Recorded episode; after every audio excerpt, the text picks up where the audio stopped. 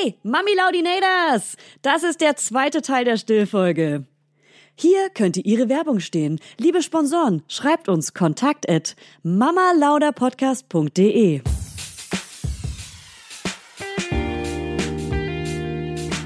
Mama Lauda. Schwangerschaftstest positiv, Wissen negativ. Das ist ein Podcast von Fanny und Julia.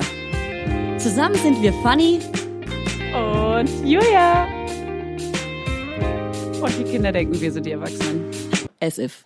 Dann Ja. sprechen wir jetzt mit einer Psychologin und zwar der Kathleen. Und äh, sie klopft auch schon. Ja, ich hab's gehört. Komm Sag- rein, mein Kind, komm rein, mein komm Kind. Mai. Komm, komm, komm, komm, Komm, komm, Mai. komm, komm, komm. Jetzt wird's mal ein bisschen professionell hier endlich. Fuck. So, unsere Psychologin ist hier, unsere persönliche Psychologin. Ja, wir haben eine Psychologin. Kathleen ist hier. Und sie hat uns was mitgebracht. Und zwar eine Hausaufgabe. Die Geschichte des Stillens und natürlich reden wir gleich mit dir über Girls, die sich gegen das Stillen entschieden haben. Du erzählst uns was. Aber erzähl erst mal über die Geschichte des Stillens. Ja, genau. Also es ist eben, also heutzutage kommt es einem so vor, dass es alle Welt irgendwie stillen würde, aber das war eben ja noch gar nicht immer so. Ähm, und ja, vor allem in den 50er bis 70er Jahren war das Verhältnis ein ganz anderes. Also die Frauen, die nicht gestillt haben, waren tatsächlich in der Mehrheit. Und also es gibt natürlich nicht so ganz verlässliche Statistiken früher, Krass, aber das glaubt man gar nicht, oder? ähm, Oder? Wir brauchen keine Antwort darauf. Ja, und ähm, dann hat sich das aber gewandelt tatsächlich. Und heute ist es ähm, anders. Also es gibt ja diese äh, Empfehlung von der WHO, ähm, die sagt, die auch für die ganze Welt gilt eben. Und ähm, die sagt, dass Kinder bis zum sechsten Monat exklusiv, also wirklich nur gestillt werden sollten. Wie die Show auf RTL. oh Gott. Und ähm, ja, und dann sogar bis äh, zum zweiten Lebensjahr oder darüber hinaus ergänzend gestillt werden sollten. Also Ja, aber ab- nach dem zweiten sogar noch? Krass. Also und darüber lang. hinaus können sie, genau. Aber kurz zurückgesprungen, äh, weißt du, warum die Mehrheit der Frauen nicht gestillt hat? Ähm, ja, also das war eben nach dem Krieg, ähm, war die industriell hergestellte Ersatznahrung, wurde immer populärer und wurde dann tatsächlich in den 50er Jahren ja richtig Vermarktet. empfohlen. So, ja, ne? mhm, ja, die genau. wollten die verkaufen wahrscheinlich auch. Ja, und da gab es tatsächlich auch noch so einen Skandal. Also Nestle hat ja, Ja, natürlich. Nestle wieder mal. Kauft niemals Nestle. genau, das Nestle. So war es dann tatsächlich auch. Also es, Nestle hat es eben auch in ähm, ja, sogenannten Entwicklungsländern vermarktet und ähm, da führte das dann aber dazu, dass das die Stillpraxis immer mehr in den Hintergrund rückte und dann ähm, ja Familien dem den Kindern irgendwie Ersatznahrung gaben, aber sich gar nicht so viel, also ausreichend leisten konnten oder die hygienischen Verhältnisse nicht zuließen, die richtig zuzubereiten. Krass, eigentlich voll, also echt schlimm, ne? Du hast alles bei dir, was du brauchst und dir wird aber empfohlen, nimm bitte nicht das, was du produzierst. Nimm was Fremdes. Es gibt ja auch ganz oft so zu DDR-Zeiten und so gerade so in 90, 80ern, 70ern gibt es ja ganz viele Mütter, die auch jetzt noch berichten, ich hatte damals nicht genug Milch und das wurde auch vielen damals, also hat mir meine Hebamme ein, äh, gesagt, dass es auch vielen eingeredet wurde, um eben diese Ersatzmilch zu nehmen. Du hast eh nicht genug Milch, du musst noch ein bisschen zufüttern und so weiter. Das ist eigentlich echt wirklich Skandal Skandal. im Sperrbezirk. ja, ähm, okay, aber interessant. Und ähm, du hast dich jetzt, äh, erzähl uns doch mal kurz, wieso hast du dich mit dem Thema überhaupt beschäftigt? Wie, wie kommst du dazu und was machst du genau? Also ich äh, bin auf das Thema gekommen, dass, also ich habe eben eine Studie dazu gemacht, ne? also Interviews geführt. Ich habe acht Frauen interviewt, die sich bewusst dazu entschieden haben, nicht zu stillen, obwohl sie es aus medizinischer Sicht hätten tun können. Und auch jetzt in der Neuzeit, also jetzt aktuell. Genau, jetzt gerade. Und ähm, das hat sich im Freundeskreis bei mir ergeben. Und da habe ich gemerkt, so, huch, das stellt ja irgendwie eine Ausnahme dar. Und ähm, ja, war tatsächlich so überraschend, hat aber meine Neugierde geweckt. Hast du selbst schon ein Kind nicht gestillt? Nee. Und das, äh, also ich wurde auch, nee, ich wurde in den Interviews auch ähm, öfters gefragt von den Frauen, wie Ja. ich mich denn entscheiden Ja. würde. Und? Genau. Ähm, ich weiß es nicht, aber ich ähm, fand es jetzt total spannend, eben durch die ganzen Interviews, die ich geführt habe, so eine neue Perspektive eröffnet zu bekommen Ja. und ja auch um die Möglichkeiten zu wissen, die eben bestehen. Und das ist ja auch ganz spannend. Also weil es eben so selbstverständlich vorausgesetzt wird, dass Frauen stillen, Ja. müssen die Frauen, die sich bewusst dagegen entscheiden, ja erstmal überhaupt ja auf die Idee kommen, nicht zu stillen. Ja. Ja. Werbung. Heute für Everdrop. Also können wir mal ganz kurz darüber sprechen, wie oft man Wäsche waschen muss, wenn man ein Baby hat. Es ist ständig alles voll. Andauernd. Überall in der Wohnung liegen Stapel von Wäschebergen und man kommt einfach überhaupt nicht mehr hinterher. Das, so geht's mir auf jeden Fall.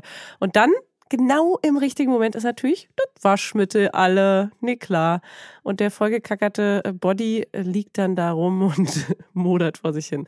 So, wenn ihr das auch kennt, dann müsst ihr jetzt keine Sorge haben, denn es gibt Everdrop. Das junge Unternehmen aus München hat es sich zum Ziel gesetzt, Einwegplastik und überflüssige Chemie aus den Haushalten zu verbannen. Neben Reinigern und plastikfreien Spülmaschinentabs, die übrigens gerade Stiftung Warentest-Sieger geworden sind, und alle herkömmlichen Brands geschlagen haben, gibt es auch Waschmittel. Das passt sich eurer Wasserhärte an und riecht richtig lecker und frisch nach Zitrone, Lavendel und Zedernholz. Und für die Babysachen nutze ich am liebsten das Sensitivwaschmittel, das ohne Enzyme, Duft- und Farb- und Konservierungsstoffe ganz besonders für empfindliche Haut geeignet ist. Alle Everdrop-Produkte könnt ihr entweder einzeln kaufen oder im flexiblen Abo. Das ist ja noch viel geiler. Da müsst ihr ja gar nicht mehr dran denken. Da könnt ihr ja einfach nur noch das Abo nutzen und müsst nie wieder an Waschmittel denken. Das wird nämlich richtig bequem, ohne dass ihr dran denken müsst. Einfach in einer Papierverpackung zu euch nach Hause geliefert und so spart ihr euch auch noch das Schleppen. Schleppen mögen wir ja auch nicht, weil wir haben ja schon das Baby und die Kinder in einem Arm wahrscheinlich und den Rest in der anderen. Und weg von diesen ganzen unschönen Einwegplastikkanistern. Das Abo ist super flexibel und ihr könnt dabei jederzeit die Lieferintervalle anpassen und es pausieren oder kündigen. Und ich wäre natürlich nicht ich, wenn ich nicht auch einen Code für euch kleinen Waschmäuse hätte. Mit Mama20 groß geschrieben und zusammen spart ihr jetzt bis Ende Mai 20% auf alle Starter- und Sparsets. Und zu so einem Set bekommt ihr zu den Waschmitteln sogar auch noch eine richtig hübsche, hochwertige Aufbewahrungsbox dazu, ihr kleinen Mäuse. Der Code gilt für den Einzelkauf oder die ersten Abo-Bestellungen aller Starter- und Sparsets. Also zum Beispiel auch auf Stiftung Warensets, Testsieger, Spülmaschinen, Tabs. Das ist ja wie ein Zungenbrecher. Also, ihr findet alle Infos natürlich auch nochmal in den Show Notes. Werbung Ende. Okay, dann ähm, erzähl doch mal von den. Also ich würde gerne mal die Gründe wissen. Hast du einzelne Gründe dabei oder wie möchtest du uns erzählen, warum die Frauen nicht stillen? Ähm, ja, also genau, es gibt tatsächlich ganz viele verschiedene Gründe. Also erstmal habe ich herausgefunden, dass diese Entscheidung, ähm, bewusst nicht zu stillen, ähm, nicht eine ist, die einfach so getroffen wird, sondern die ähm, wird so schleichend getroffen oder auch manchmal so getroffen, aber trotzdem ähm, müssen sich die Frauen ja immer wieder damit beschäftigen oder äh, ja äh, Auseinandersetzen. Genau. Ja, genau. Weil sie auch damit konfrontiert werden ständig oder Mhm. ja. Genau. Und, ähm, und dann gibt's also neben diesen also Gründen oder ich nenne es eher so Situationen, die ich herausgefunden habe, die ja die Frauen dazu bewegt haben, dass sie nicht stillen, gibt's auch noch so andere Faktoren. Aber ich starte einfach mal ja, mit den voll, voll gerne. ähm, also erstmal ist es so, dass ähm, manche Frauen Entfremdungserfahrungen vom eigenen Körper gemacht haben oder, oder das so empfunden haben. Also zum Beispiel in der Schwangerschaft, ähm, wenn sie irgendwie lange liegen mussten und dann irgendwie ganz ähm, doll auf ihre Ernährung irgendwie achten mussten und so weiter. Und ja, da irgendwie danach gemerkt haben, so, nee, ich möchte jetzt meinen Körper auch wieder für mich Mhm, haben. Zurückhaben. Mhm. Ja, okay, ein bisschen Unabhängigkeit, ein bisschen Ja. mehr wieder das Körpergefühl. Und eben auch die Geburt kann, hat bei manchen so eine Situation dargestellt, auch äh, traumatische Geburten, die einfach so schlimm waren, dass das, ähm, ja, das ist ja auch was ganz Körperliches, das Stillen. Was und, Inniges auch, ja. Das Mhm. kann man dann vielleicht nicht so. und nach dieser schlimmen Geburtserfahrung war das Kind irgendwie so fremd, äh, Mhm. dass es gar nicht so, ne, das war gar nicht so gewollt. Das, Ja. Genau. Versteht man auch, ja, voll. Mhm. Und dann auch gibt's ja auch noch Stillhütchen. Weiß nicht, ob ihr Ja, habe ich, hab ich schon erzählt. Ich hatte auch diese kleinen Silberhütchen. Mhm. Also so auf, also aber warum in dem Zusammenhang? Die, die du von gemeint, wo wir vorhin drüber gesprochen haben, diese. Aufsätze, um, also diese zweite Haut quasi, die meinte er. Ja. Mhm, Ja. genau. Und da wussten eben auch manche Frauen, dass sie das ähm, brauchen würden Mhm. und haben dann auch gesagt, ja, äh, irgendwie, das muss ich auch immer dabei haben, das muss ich auch irgendwie sterilisieren und Mhm. so. Und das fühlt sich dann auch schon ganz fremd an. Und das war dann Ja. denen quasi, also das wollten sie nicht und deswegen haben sie gesagt, okay, dann still ich lieber nicht, oder wie? Ähm, Also vor Schmerzen, quasi, also Angst vor Schmerzen und vor dem Aufwand und äh, kein, oder beziehungsweise. Ja, oder ich glaube auch, dass dieses, Lust. ähm, dieses Bild vom Stillen ist ja so hochstilisiert, Ja. ja. Also man denkt sich, oh, okay, und das klappt einfach Das so ist von natürlich alleine. der Welt, das geht natürlich dann auch. Warum soll das auch nicht Genau. gehen? Klar, ich dachte auch, das ist total easy. Und man fühlt sich nicht als Frau, wenn es dann nicht klappt oder wenn man es nicht kann oder nicht darf oder nicht will. Ja, das ist tatsächlich auch eine spannende Sache, dass das so, also heutzutage im Mutterbild verankert ist. Also ähm, ja, Es ist ja auch theoretisch von der Natur so vorgesehen, natürlich. Also nicht nur theoretisch, sondern auch praktisch. Es ist ja der Weg, wie man sein Kind ernährt. Würde es jetzt keine Ersatzmilch geben, dann würde dein Kind halt sterben, ohne dass du es Ja, stillst. also es gab tatsächlich vor dieser industriell hergestellten Ersatznahrung, ähm, also ganz früher quasi, Mhm. wurden auch Kinder schon nicht gestillt. Da gab's aber so Ammen oder so, ne? Genau, so da gab's Ziehmutter. Ammen, aber da gab's also Kinder haben auch einfach so Brei bekommen Ah. oder Ziegenmilch Ah, ja. und weil Frauen eben irgendwie zum Beispiel aufs Feld mussten und Ah, ja, weil stimmt. Kinder natürlich auch ja einen ganz anderen Stellenwert hatten, als sie das Mhm. heute haben. Hm. Wurden Genau. nicht ernst genommen. Das waren kleine Angestellte. kleine Angestellte. Ja. Die werden auch Chefin und Chef genannt. Ja. Das wird bei uns auch, äh, ab dem ersten Jahr wird auch hier eigenständig der Haushalt mal erstes Wort, klar. Okay, sorry. Also ich habe noch mehr äh, äh, Gründe quasi. hau ähm, raus. Hau raus. Ähm, genau, also dass sich die Frauen das auch generell nicht richtig vorstellen konnten, so ein, also wenn sie sich das so vorgestellt haben, dann so ein Kind am Busen zu haben und das irgendwie auch zu jeder Zeit. Also Mhm. es, sie, also da kann man ja auch gar nicht mehr entscheiden, ähm, Ja. möchte ich das jetzt gerade oder nicht, sondern das Kind hat Hunger und deswegen Ja. muss ich da jetzt die Brust auspacken. Ja. ja genau. Und Frechheit. ähm, und tatsächlich auch diese alleinige Verantwortung. Ja, Mhm. also ähm, nur die Frau kann dann in dem Moment die Mutter das Mhm. Kind versorgen und äh, das gerade irgendwie, wenn sie irgendwie selbstständig waren und ganz schnell wieder arbeiten wollten Mhm. oder mussten und ähm, ja von der Vorstellung her, dass es nicht vereinbar war. Ja, total. Ja. Versteht man alles. Ja, voll. Klar, ist eine Aufgabe. Und dann gibt's auch noch ähm, den Wunsch nach einer gleichberechtigten Partnerschaft. Ja. Das- Oh, den habe ich auch. Ja, und da finde ich das auch ganz spannend, weil dieses Stillen ja ähm, direkt, also die Frau, ja, Einseitig. ja, Ist eine einseitige Sache. genau, also und ähm, das hat eben auch eine Frau gesagt, dass sie das ähm, sich vorher mit ihrem Partner überlegt hat und ähm, dass es denen einfach so wichtig war, da erstmal so ein ja eine gleichberechtigte Partnerschaft, so den Grundstein quasi dafür zu legen. Und Krass, ja. das ist ein guter Grundstein eigentlich, ne? Wenn man das so sieht. Also ich finde, es gibt ja auch viele Männer, die so einen stillen Neid haben, weil sie einfach genau diese Verbindung auch gerne zum Kind hätten, die die Mutter hat.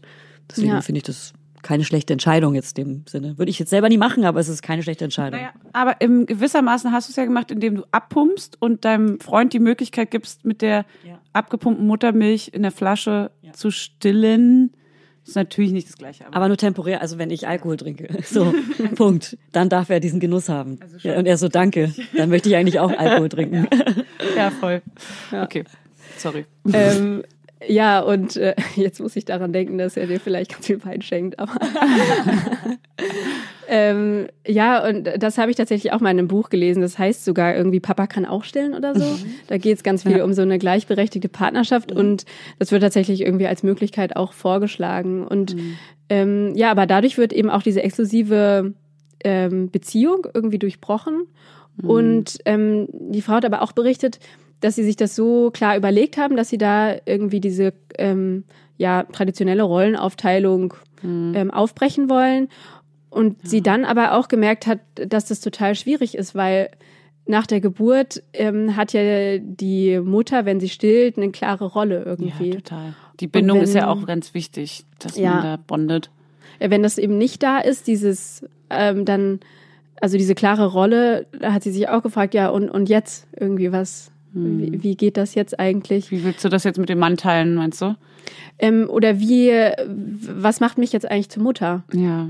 Ne? Also wie, Wenn du das nicht mehr, ja, also wenn du das abgibst quasi. ja, Ja, ich finde, also meine ganz persönliche Meinung ist, dass da in gewissermaßen, für mich hört da der Feminismus an der Stelle, hört der auf.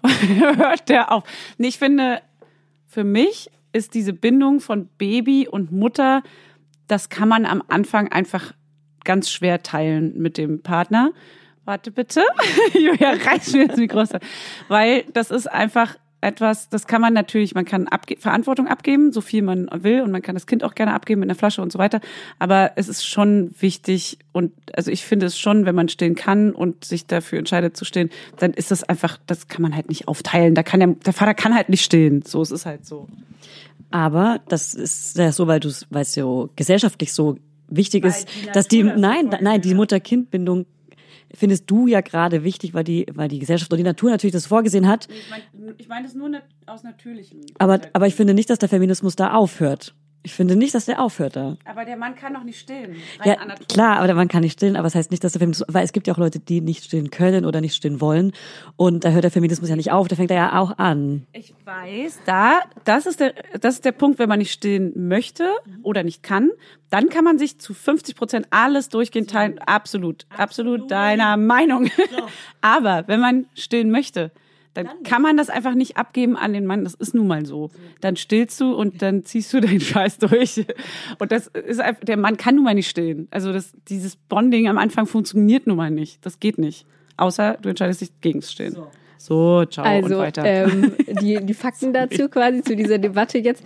Ähm, es gibt tatsächlich ganz unterschiedliche feministische Perspektiven darauf. Also ähm, eine ist eben, die du auch gerade angesprochen hast, Fanny, dieses ähm, einzigartige und zu fördernde Fähigkeit der Frau. Also das ist so ganz naturalistisch und das ist doch da und dann, warum soll man da nicht auch stillen? Und andere sagen auch, dass dieses durch das Stillen entzieht man sich ja auch dieser ähm, ja Erwerbsarbeit, die vorgesehen ist und ähm, genau und dann ähm, ist das eben auch irgendwie so eine feministische Sache. Ähm, aber andere betonen eben auch diese gleichberechtigte Verteilung der Erziehungsarbeit, die eben dann nur möglich ist aus deren Perspektive, wenn das so strikt aufgeteilt ist und wenn die Frau nicht stillt. Und andere wiederum stellen die Wahlfreiheit der Frau irgendwie in den Mittelpunkt und sagen, ja, das ist, ähm, jede Frau soll sich so entscheiden, wie sie das möchte und ähm, Voll, soll nicht absolut. verurteilt werden. Das so- auf jeden Fall. Ganz klar. Amen, Sister. Ja, und soll eben, also die kritisieren eben auch diese ja, Lobbyarbeit tatsächlich, dass ähm, äh, da so viele ähm, Organisationen irgendwie mit reingrätschen, so sehen die das. Und das ist tatsächlich auch spannend. Das ist auch noch so ein Fact aus der Geschichte, dass sich ähm, 1956 die La Leche League gegründet hat. Habt ihr da schon mal was von gehört? La Leche, die spanische Milch oder was? Was ist das? Genau. Ähm, ich weiß Wow, gar nicht, warum sie so Wort, heißt, aber sie hat sich in den USA gegründet. Äh, das sind äh, sieben Frauen, ähm, die eben gestillt haben und äh, dann andere Frauen dahin gekommen, also das gesehen haben, wie sie ihr Kind gestillt haben und gemerkt haben, so, oh, äh, das ist gar nicht so normal, dass äh, Kinder noch gestillt werden. Und die anderen Frauen waren davon irgendwie ganz fasziniert. Äh, man muss dazu sagen, dass die sieben Frauen auch so aus so einem katholischen Milieu kamen und deswegen auch so ein traditionelles Familienbild hatten. Und dann haben sie ja daraus so Treffen organisiert und eine Selbsthilfeorganisation gegründet. Und ähm, wo sie eben auch Frauen so untereinander beraten haben. Aber damit einher ging natürlich auch so ein ganz traditionelles Familienbild und dass die Frau immer da ist und es dem Kind jederzeit die Brust gibt. Und diese La Leche League ist mittlerweile in ganz vielen Ländern vertreten und hat auch noch den Beraterstatus ähm, bei UNICEF inne und ist Mitglied der WHO. Also die Okay. haben es weit gebracht. Diese Die haben es geschafft. Das katholische Milieu hat Sex. Die haben Kinder. nach der Ehe. Ja, halt, stopp, halt, stopp. Da wollen wir schon mal die Ordnung beibehalten. Äh, ja, vielleicht zurück zu den Gründen. Ähm, also da ähm, haben Frauen es auch formuliert, dass dieses Unverständnis oder Verständnis, was ihnen äh, gegenübergebracht wurde von dem medizinischen Personal, auch ähm, den Entscheidungsprozess mit beeinflusst hat. Also das heißt, also als Beispiel, ähm, eine Frau hatte, hat das äh, gegenüber ihrer Hebamme formuliert, dass sie eben nicht stillen möchte. Und äh, da war die Hebamme komplett Entsetzt. dagegen. Genau. Und Ja. ähm, das hat sie dann auch einfach nochmal in dieser Kontra, also Haltung bestärkt irgendwie. Also äh, wäre sie irgendwie so beraten worden oder so, dann ähm, ja irgendwie auch neutral, ähm, dann ja hätte sie sich das vielleicht irgendwie anders anschauen können, aber so ähm, war sie da sehr gefestigt dann. Krass. Mm, Gefestigt im Nichtstehen, dass Genau, sie nicht stehen dass sie möchte. das nicht wollte, Weiterhin, ja. Okay. So bin ich auch. Wenn jemand irgendwie sagt, äh, mach das nicht, dann will ich es erst recht. Genau. Ja. Klar, ich auch. Und ähm, ja, aber auch andersrum ähm, hat eine Frau eine Situation beschrieben, dass sie eben nach der Geburt dann direkt, ähm, also das war ein Frühchen und dann bekommt man ja diese Milchpumpe und ähm, die sollte dann äh, damit direkt starten und die Geburt war gerade irgendwie äh, vorbei und sie war vorher schon so, naja, eigentlich möchte ich nicht stillen, aber na gut. Und also das haben tatsächlich auch viele Frauen ähm, so gehandhabt, dass sie eigentlich so nicht stillen waren, aber na gut, vielleicht doch äh, stillen und, und so. Noch, und, unentschieden, noch unentschlossen. Genau. Oh ja, ich war letztes Wochenende im, im Dorf, in meinem bayerischen Dorf, von dem ich komme. Und da hat eine Bäuerin auch gerade ein Kind bekommen. Die ist, glaube ich, noch mal zehn Jahre älter als ich. Die war früher meine Babysitterin. Und die wollte nicht stillen, hat das Kind bekommen und dann war es ganz klar, sie stillt. Also man muss die Geburt erstmal hinter sich bringen und dann kann man wirklich erst entscheiden, habe ich das Gefühl. Also für mich hat sich alles komplett neu entschieden. Alle Ideen oder Fragen, die ich hatte, haben sich anders beantwortet. Das war meine Flasche, ich habe nicht gepupst. äh, ja, zurück zu dir, Kathleen. ja, ja. Ja, und also wie das das auch tatsächlich irgendwie so beeinflussen kann, irgendwie so, ne? Diese Situation, richtig, ja. Ja. Ja, das ist ein Gefühlschaos und ein Hormonschub, den kann man, glaube ich, gar nicht beschreiben. Genau, das, die Geburt ist eine Ausnahmesituation, absolut. Und da, also man sollte sich das zumindest einfach alles so ein bisschen offen lassen und dann spontan entscheiden. Ja, ganz spontan. So ganz spontan einfach aus, Das Herz sagt dir, was du machen sollst. aus dem Gefühl heraus. Ja, das, äh, also das finde ich auch noch spannend, eben nach der Geburt, da haben eigentlich alle Frauen ähm, das Kolostrum gegeben. Also bevor, da habt ihr bestimmt erklärt, diese Ja, Ja. haben wir. Haben wir, haben wir drin. Genau, drin. und das, äh, also sie haben tatsächlich das erste Anlegen so gemacht. Und ähm, das war dann auch schon für manche so ein Ding, dass haben, okay, ich mache das, aber das war nicht schön oder so. Also dann haben sie sich nochmal darin bestätigt gefühlt. Das ist nicht dieser Moment. Das ist nicht dieser Moment, bei den alle beschreiben, so das erste Anlegen, das ist so schön. Verstehe ich ja. Der, Also ich, sag, sagen das Menschen?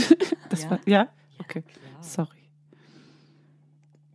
die gucken uns die Augen und Schweigen. sagen nichts. Schweigen. Der Moment des Anlegens.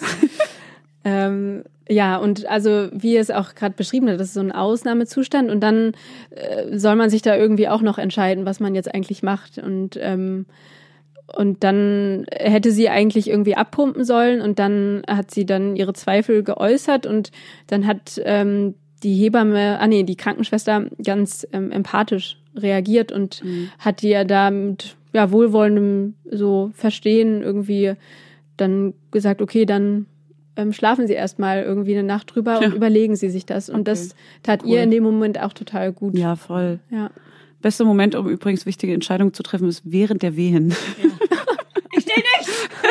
Ich still nicht! Ja, Scherz. Ähm, ja, was auch noch spannend war, ist, ähm, dass auch das sich Sorgen um das Kind machen eine, eine Situation oder einen Moment äh, darstellt, der ähm, ja auch als Ausgangspunkt gesehen werden kann, ähm, nicht zu stillen oder das zu überdenken. Also nämlich ähm, einerseits dieses sich Sorgen ums Kind machen, weil man beim Stillen eben nicht sehen kann, wie viel Milch äh, Oh, das ja. Kind trinkt. Voll. Man fragt sich die ganze Zeit, okay, kriegt das genug oder nicht? Keine Ahnung. Du weißt ja nicht, was rauskommt. Beim Pumpen, Abpumpen kommt ja auch immer weniger raus, als das Kind rausziehen kann. Deswegen kann man es immer nicht so richtig überprüfen. Habe ich voll genervt auch. Ich wollte die Kontrolle. Tuna auch natürlich. Genau, und also das einerseits und aber andererseits auch dieses so, bekommt mein Kind jetzt irgendwie Chemie so auf einmal, ja. Und, Ja. ja. Da habe ich zwei Fragen. Einmal hast du dich auch mit einer Frau unterhalten, die vielleicht Brustkrebs hatte oder einen Knoten in der Brust oder sowas und deswegen auch nicht stillen wollte.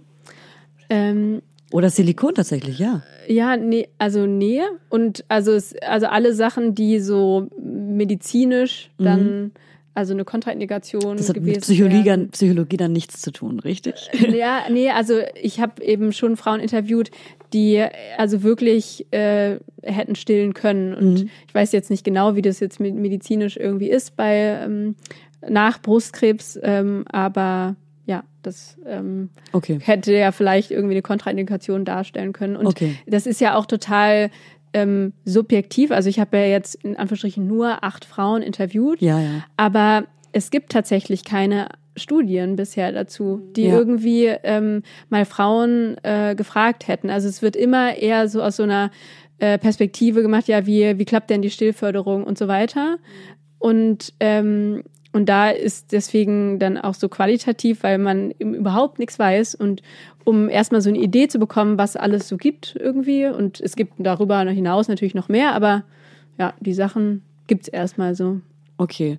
Und ich bin super stilldement und habe die zweite Frage wirklich komplett vergessen. Ich habe die ganze Zeit überlegt, was war meine zweite Frage? Was war meine zweite Frage? Ja, eben, perfekt. Danke, Fanny. Ich stelle deine zweite Frage. Ähm, es gibt ja Studien dazu, ich weiß nicht, ob du dazu ähm, Informationen hast. Es gibt ja Studien, die sagen, wenn du stillst, dann kommen ganz wichtige Nährstoffe und ähm, dass die Muttermilch quasi vorbeugend wirkt gegen Allergien und dass das überhaupt das Beste ist, was du deinem Kind verabreichen kannst, Langzeit äh. Und dazu muss es ja aber Studien geben, wo Frauen gestillt haben und wo Frauen anscheinend nicht gestillt haben, oder? Ja, also ich habe dann so ein spannendes Buch zugelesen, was ich auch empfehlen würde, aber äh, ich habe keine Stilldemenz und habe den Titel gerade vergessen. Yes! Wir sind normal. genau. Sie ist Psychologin. ähm, ja, das könnte ich aber nochmal nachreichen. Auf jeden Fall hatte eine Amerikanerin, die selber super lange gestillt hat und mir Ja. äh, Ärztin ist. Was ist denn super lange? Jahre? Ähm, Jahre. Drei Jahre, Okay. vier Jahre, also ja. Mhm. Das Kind konnte sagen, dass es die Brust will. Genau. Und ähm, äh, die hat so eine Situation beschrieben, dass eine Freundin bei ihr angerufen hat und ähm, so verzweifelt war, weil jetzt eigentlich die Hebamme und auch alle anderen irgendwie gesagt haben, ähm, das soll jetzt ähm, Ersatznahrung bekommen Ja. und weil sie eben nicht genügend Milch hatte und ähm, und dann genau erklärt sie daran, äh, was ist denn jetzt passiert irgendwie. Das Kind ist wirklich am Verdursten und äh, die Mutter möchte nicht dem Kind ähm, also Ersatznahrung geben. Ne? Und ähm, die erklärt dann eben auch ähm, so, also widerlegt halt auch viele Sachen. Also einmal gibt's auch so eine, so eine Studien dazu, dass es die dann intelligenter sind. Ja. Und da sagt sie eben auch, naja, also das ist ganz klar, ähm, also so stillen und nicht stillen hat auch was ähm, mit dem ähm, Bildungsstand zu tun und so weiter. Und wenn man das eben rausrechnet, dann äh, genau kann man diesen Intelligenzfaktor vergessen. Aber nee, leg, leg mich nicht ab, ich habe Fragen und ich will sie nicht vergessen. Und zwar ähm, kenne ich Leute, die nicht gestillt wurden oder aber auch krasse Allergien oder Asthma als Baby hatten, weil sie nicht gestillt wurden, angeblich. Weiß ich nicht. Aber sie wurden nicht gestillt und hatten krass Asthma und Allergien. Und da frage ich mich, weißt du von den Frauen zufällig von den Kindern, ob sie auch irgendwas davon getragen hatten, weil sie nicht gestillt wurden? Ähm, und wenn ja, was, was für Dinge? Äh, ist ja auch interessant. Und ähm, für welche Prämilch sie sich entschieden haben und warum? Weil da gibt's ja auch tausend Studien über die ganzen Prämilchs. Also erstmal habe ich mich auch aus dieser Bindungsgeschichte irgendwie versucht auch rauszuhalten Ja. oder auch aus dem medizinischen, weil ähm, genau ich ja Psychologie studiere und Na gut. das äh, genau nicht mein Feld ist und aber ich habe das auch ganz viel erlebt. Also wenn ich eben von meinem Thema erzählt habe, dann war eben auch direkt so, aber ist es das ist doch so, da darüber darf man ja gar nicht reden, weil Ja. es gibt ja also es ist ja total schlecht und das ist auch ganz spannend, weil ähm, erst, also ich habe ja gesagt, wie das äh, früher war, dass das gar nicht so populär war, ähm, das Stillen. Und ähm, dann irgendwann wurde es ja populärer und ähm, erst hat man gesagt, und weil Stillen so viele Vorteile hat. Und mittlerweile ist es aber so, dass ähm, die ähm, Babys, die nicht gestillt werden, als Risikogruppe bewertet werden. Und also das heißt, diese, ähm, ja, die Argumentation wurde ganz verändert. Und, ähm, und weil die Frauen natürlich auch darum wissen, haben sich viele, ohne dass ich danach jetzt gefragt habe, das auch sehr betont, dass sie gesagt haben, und im Gegensatz, ich weiß nicht, zur zum Nachbarskind ist mein Kind nie äh, krank und ähm, oder äh, ja zehren auch von Erfahrungen aus der Familie, dass sie sagen, ja, und irgendwie mein Bruder wurde nicht gestillt oder ich wurde selber nicht gestillt und so weiter. Und Also, mir geht's so und so und dem Ja. geht's so und so. Ähm, jetzt wollte ich nochmal gerne zurück auf die, weil du meintest, die Klasse, die Gesellschaft äh, sozial schwacher oder intelligenter oder weniger intelligent, dass die, dass es eine Stillentscheidung oder du meintest irgendwie, die sozial Schwacheren haben gestillt oder haben nicht gestillt? Ähm, also das sind, also die Studien dazu, es gibt eben nicht so viele und dann eher so internationale und Mhm. ähm, es zeigt sich auch, dass die Länder da ganz unterschiedlich sind. Ne? Mhm. Also USA irgendwie, da gibt's ja halt mehr Studien dazu oder in Großbritannien und ähm, das sind aber super unterschiedlich zu Mhm. Deutschland und äh, allein schon Frankreich, ähm, das ja ein angrenzendes Land ist und da ist es auch schon ganz unterschiedlich. Ähm, aber in Deutschland gibt es auch so ein paar Studien und da ist es genau so, dass irgendwie eher sozial äh, schwächer gestellte genau nicht stillen. So, ähm, nicht aber stimmt. Wobei das ja eigentlich der günstigste und einfachste Weg ist. ja. Und das ist ja ähm, dabei und es kostet nichts und ne, theoretisch. Und es ist aber eben auch, ähm, man muss sich irgendwie ähm, Zeit nehmen können, ne? irgendwie. Mhm. Und ähm, wenn man jetzt sich vorstellt, man muss irgendwie direkt sofort wieder in den Job, Ach so, dann ist ja, es zum Beispiel okay, gar stimmt. nicht möglich. Stimmt, Ne? okay, ja gut, das ist ein Und, Punkt, ja. Aber das ist jetzt natürlich irgendwie so ganz vielleicht mehr subjektiv irgendwie. Also Arbeiten das, zu gehen. Ja, Du mm. kannst deswegen gar nicht stellen, dann ist das Ja. natürlich der günstigere Weg. Doch. Ich muss jetzt mal ganz kurz einen Blick auf die Uhr. Wir müssen langsam zum Ende kommen, das Interview. Wir haben nämlich noch ein paar Sachen hinten dran, die wir erledigen müssen. noch ein Einkaufszettel. Noch einen Einkaufszettel. wir müssen noch zu DM. Oder Rossmann. Oder dachte, Schlecker. MD. MD, richtig. Mist. ja, ähm, hast du noch kurz ein paar wichtige Facts? Und ansonsten würde ich sagen, machen wir Ähm, einen kleinen Schlussstrich. Ja, also noch davor zu der Frage mit dieser Pränahrung, Ja. was sie, wofür sie sich entschieden haben. Da haben sich manche tatsächlich auch nicht so gut betreut gefühlt, weil sie ja, genau. äh, selber sich dann ganz viel irgendwie reingelesen haben Mhm. und ähm, so oder ja und dann zum Schluss gekommen sind ja irgendwie ähm, ja, weiß man es jetzt auch nicht so und dann kann Ja. man auch irgendwie die Hausmarke irgendwie von, Genau. äh, ähm, Von MD oder Rossmann oder Genau. Schlecker nehmen. oder aber Ihr Platz. Gibt's noch Ihr Platz? mit der Blume oder ja, genau. Äh, Ja, was damit passiert? Rest so in wie Schlecker Ja, Ja. Also man darf die Namen sagen, wenn sie, wenn es die nicht mehr gibt. wenn, wenn man mehrere Namen sagt, dann ist schon okay. Ja. ja. Äh, aber manche haben sich auch eben auf Stiftung Warentest, also sind wirklich so Genau, die Tests, zur so Expertin weiter. geworden. Ja. Da. Und ähm, Wird man ja. Ja. sagen wir auch immer. Hm? ja, und Ja. es gibt auch so eine äh, Gruppe auf äh, Facebook, die äh, ja, wo eben nur ähm, also Flaschen äh, äh, Hm. Ja. Mütter drin sind oder Flascheneltern und Ich bin auf jeden Fall auch eine Flaschenmutter. Aber keine Milch, wa? Okay, weiter. Ähm, und die tauschen sich auch da ganz viel drüber aus. Cool, ne, das weil- ist perfekt, wenn man dann Leute hat, die Ja. sich schon auskennen. Ja. Und ja, aber ne, um das hier zum Ende zu bringen. Ja. Äh, ähm, äh, ja, habe ich mir noch was überlegt, was ich auch ganz spannend fand, ist, dass die einmal habe ich so einen Nicht-Still-Ratgeber gefunden Ja. und der war aber so, naja, Mhm. aber äh, was ich da gefunden habe, ähm, ist, dass die ähm, beim Füttern dann trotzdem die Seite gewechselt werden sollte. Also beim Stillen passiert das ja ganz natürlich. Mhm. Und darüber passiert aber irgendwie was mit Gehirnentwicklung und weil der Blickkontakt eben da ist und so unterschiedlich. Ja. Und ähm, da dachte ich auch nochmal, das ist so wichtig, auch, also es wäre jetzt ja nur ein Beispiel dafür, aber ähm, eben auch nicht stillen gezeigt zu bekommen. Ja. Ne? Also und da begleitet Genau. zu werden. Und das haben sich auch ja viele Frauen gewünscht und das zeigt ja natürlich auch irgendwie, wie die Hebammenlage äh, Ja. irgendwie ist, dass Ja. es äh, ganz also einfach zu wenige gibt und so weiter. Und ähm, und ähm, was sich die Frauen oder viele Frauen auch gewünscht haben, die ich interviewt habe, ist ein offener Umgang damit, also Ja. mit dem Thema. Ja. Und dass es überhaupt thematisiert wird. Ja. Deswegen ist es so schön, äh, dass ich hier darüber erzählen kann. Dass es auch nicht immer so tabuisiert wird, ne? Dass es so als was Mhm. Negatives gilt irgendwie. Um, du stillst nicht, ah, alles klar. Ja, und auch, wie Sie es so beschrieben haben, dass Sie immer so gefragt werden, so, und wie läuft mit dem Stillen? So, Ja. Ne? Und äh, der hat das eine auch formuliert, dass sie sagt, na, man könnte ja auch einfach fragen, wie fütterst du eigentlich dein Kind? Ja, Also, ne, das ist es dann Ja. einfach, ja, offen. Ja.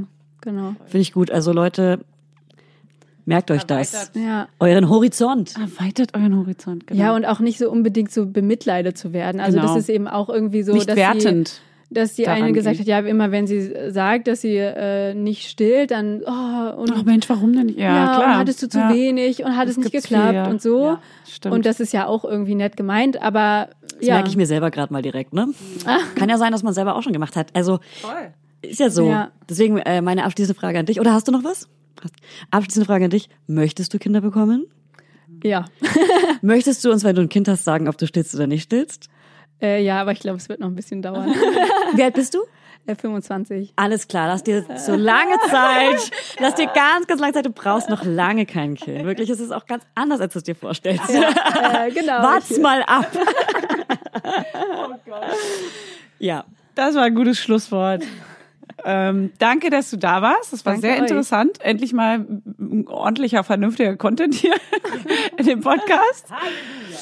Und ähm, wir nehmen uns das alle mal zu Herzen, legen eine kleine Bedenkminute dafür ein. Und ähm, jetzt geht's weiter mit Der Jasmin, meiner befreundeten Journalistenfreundin. Wir haben zusammengearbeitet in einer News-Redaktion, die ich auf jeden Fall namentlich nicht nenne, weil ich nicht hinter dem stehe, was sie macht. Oh Mann, das war ein bisschen zu hart. aggressiv. Egal, wir lassen das genauso drin. passiv-aggressiv. Ich bin passiv. Ich bin generell passiv-aggressiv Ja. gegenüber ArbeitgeberInnen. Nein, Quatsch. Okay, äh, mit der habe ich zusammengearbeitet. Jasmin ist eine ganz, ganz tolle Frau.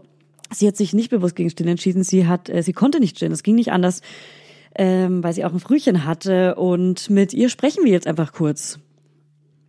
Jasmin, erzähl uns doch mal, wie das überhaupt angefangen hat. Erzähl uns von deiner Geburt, erzähl uns alles. Also, ich bin Mutter geworden im Januar 2019. Und ähm, als ich noch schwanger war, war eigentlich immer klar, dass ich stillen werde. Also meine Mutter hat mich gestillt, ich glaube anderthalb Jahre, ja. Auf die Frage, was sie denn gemacht hat, wenn wir irgendwie Zähne bekommen haben, war sie nur so, na, da hab ich mir eine Paracetamol eingeschmissen und dann ging's weiter. Also stillen war so total klar, dass ich das mache. Wenn mich irgendjemand gefragt hat, willst du stillen, war das für mich eine totale Nichtfrage, weil ich dachte, ja, äh, klar still ich, also was denn sonst, ne? Ähm, ich hatte sogar mal einen Spaziergang, wenn ich mich dran erinnere, da war ich, ich glaube, im sechsten Monat schwanger, war ich mit einer Freundin unterwegs und sie meinte, naja, oder du willst halt auch vielleicht einfach nicht stillen aus, einfach so, weil du einfach keine Lust hast. Das kam mir bis dato gar nicht. Also es war absolut undenkbar, dass man irgendwie aus fehlender Lust nicht stillen will, sondern stillen ist ja das Nonplusultra. Meine Mutter hat es gemacht, die Mutter meines Freundes hat es gemacht, alle haben es gemacht im Umfeld und am besten auch noch sehr, sehr lange. Daher kam es mir gar nicht in den Sinn, äh, dass ich das vielleicht nicht machen könnte oder vielleicht auch nicht machen wollen könnte, äh, würde. Du weißt schon. Ja, jedenfalls ähm, hat die ganze Welt gestillt und es war mir völlig klar, ich werde auch stillen. Dann kam mein Sohn. Also man muss wissen, mein Sohn ist fünf Wochen zu früh per Notkaiserschnitt auf die Welt gekommen. Das war eine sehr anstrengende, sehr langwierige Geburt. Ich habe da auch ehrlich gesagt nur schlechte Erinnerungen dran. Und ähm, als er dann geholt wurde, wurde er mir auch nicht auf die Brust gelegt oder so, er musste direkt weg, ähm, weil sie vermutet hatten, dass er eine Infektion hat. Spoiler hatte er nicht. Und ähm, trotzdem musste er zwölf Tage ähm, auf eine Intensivstation, wo er dann komplett verkabelt in einem kleinen Plastikbettchen, also so ein Bettchen mit so einer Plastikumhüllung, das weiß ich noch, drumherum lag, ähm, so ein Wärmebett. Ja, und in diesen ganzen zwölf Tagen, äh, wir haben uns dann nach zwölf Tagen selbst entlassen, ähm, hat er äh, ja meine Muttermilch bekommen, allerdings immer nur ganz wenig, fast schon homöopathische Dosen. Warum? Weil er eben in diesen Plastikkästen lag und komplett verkabelt war und es war einfach nicht möglich, ihn an meine Brust zu nehmen und zu stillen. Ich war noch zusätzlich durch den ähm, Kaiserschnitt ans Bett gefesselt, das heißt, ich bin da mehrmals am Tag mit äh, Rollstuhl dahin gerollert irgendwie zu ihm und ähm, ja, habe dann einfach immer versucht abzupumpen ne? und habe ihm dann immer das gegeben, was ich hatte. Das war anfangs eben dieses Kolostrum, das habe ich ihm geben können, aber ich musste alles, was ich hatte, ihm durch die Magensonde sondieren. Und ähm, ja, ich war ehrlich gesagt mittelmäßig verzweifelt, weil ich war da im Krankenhaus. Ich hatte aber auch ehrlich gesagt andere Sorgen als jetzt stillen, sondern dachte mir so, okay, hoffentlich geht's ihm gut, hoffentlich wird er stark, hoffentlich nimmt er zu. Das war wirklich jeden Tag einfach eine ähm, wie sagt man so, einen, einen Schritt mehr ähm, zu dem Ziel, dass man nach Hause gehen kann und dass es einfach ihm gut geht. So. Lange Rede, kurzer Sinn. Ich konnte da nicht ihn an die Brust legen und habe in dem Zimmer gesessen mit ähm, diesem schrecklichen Abpumpgerät, was mir auch nie jemand wirklich gezeigt hat. Und ich erinnere mich noch dran, das war wie so ein Ständer, das konnte man so hin und her schieben, richtig. Und ich saß da verheult mit Milchstau und diesem scheiß Geräusch, dieses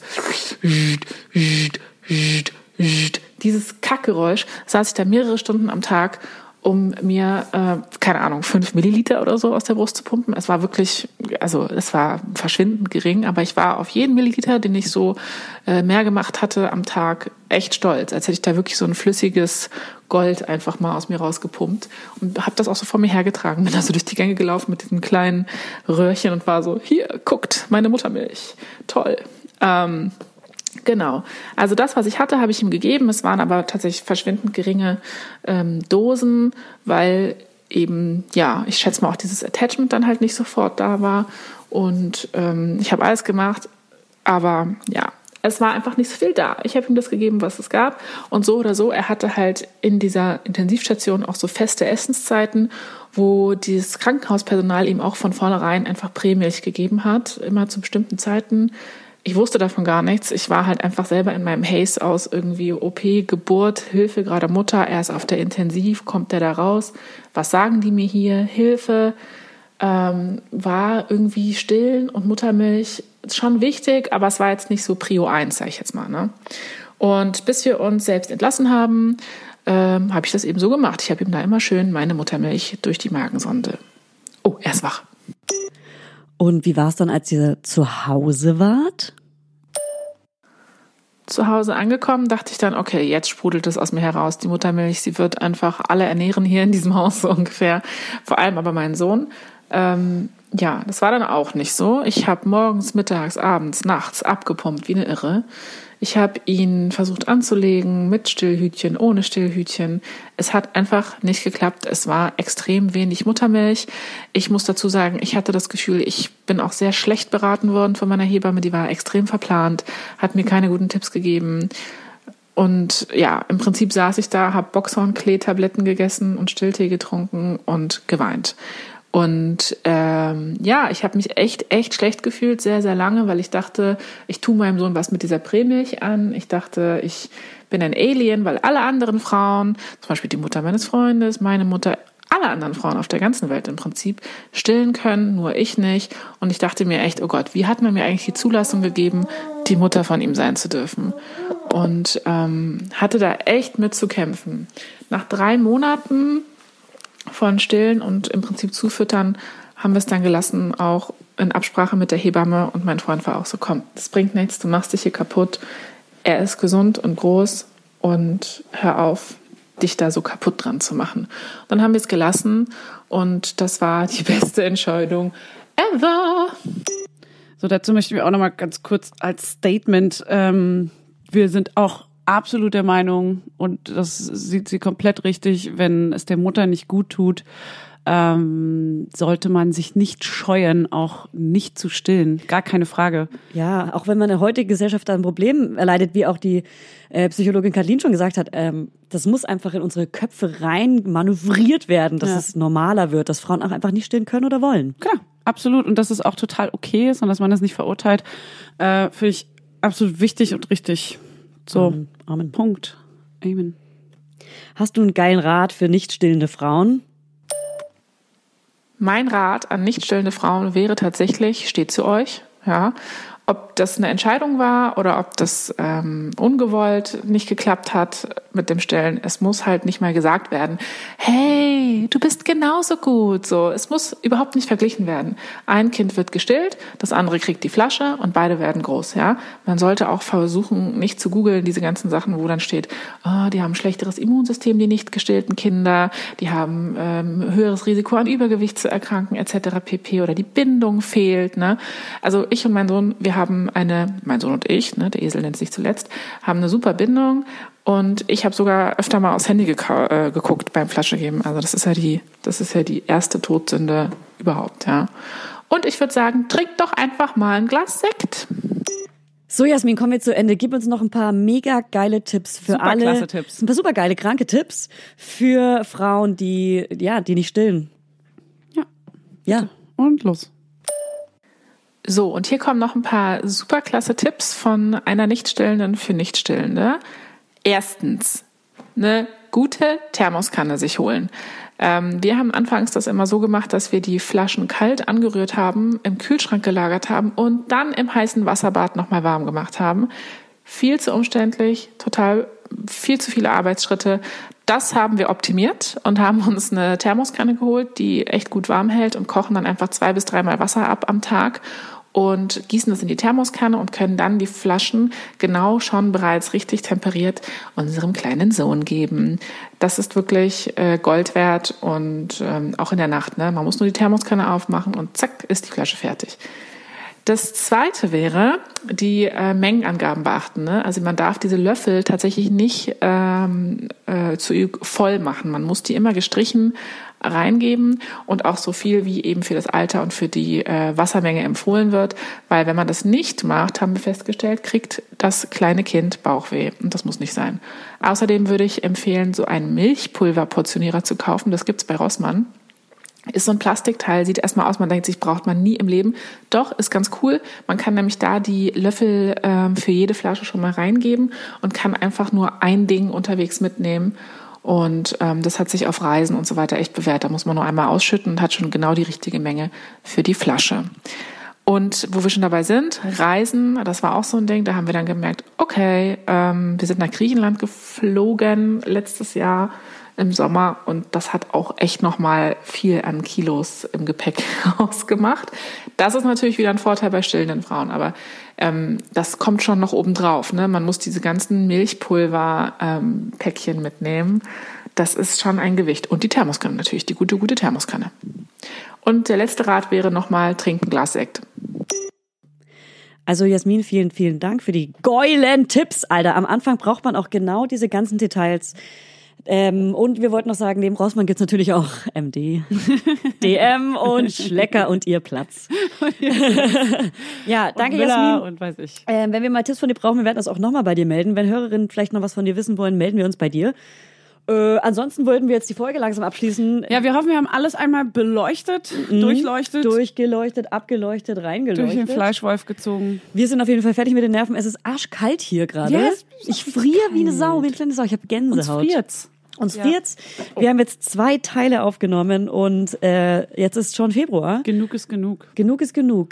Alle Fragen dazu gerne an uns. Wir beantworten alles immer gerne per E-Mail oder per Instagram oder wie auch immer. Genau, unsere Instagram-Names sind Funny Husten mit A und U und Julia Knörnschild. Julia und K-N-O-E-R-N-S-C-H-I-L-D auf Instagram oder kontakt at mamalauda.de.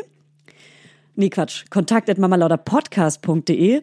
Und was wir auch brauchen, sind Rezensionen, Rezensionen, Rezensionen. Immer her damit. Immer schön fünf Sterne. Rezensieren geht natürlich nur auf Apple, auf den anderen ganzen Streamingdiensten wie dieser Spotify und Co. wollen wir, dass ihr uns folgt, folgt, folgt. Wir sehen jeden einzelnen von euch. Wir gucken auf eure Profile und denken, ihr seid alles geile Männer und Frauen. Wir lieben euch, jeden du bist einzelnen. eine Ansagemaschine. Auch wenn ihr Hast uns followt, wir gucken Rummel immer, gearbeitet? wir gucken immer auf eure Profile. Wenn ihr uns followt, das ist eine Störung von uns. Wir lieben euch. Wir liken eure stalken Fotos. euch wir stalken euch. Ja. Wir finden euch einfach nur geil, geil, geil.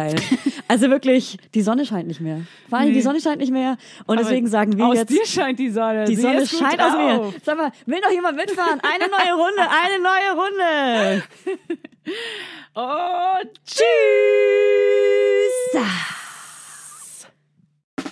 Der 7-One Audio Podcast-Tipp. Von einem Moment zum anderen verschwunden. Durch einen Schicksalsschlag getrennt oder einem Verbrechen zum Opfer gefallen. Manche Menschen verschwinden spurlos.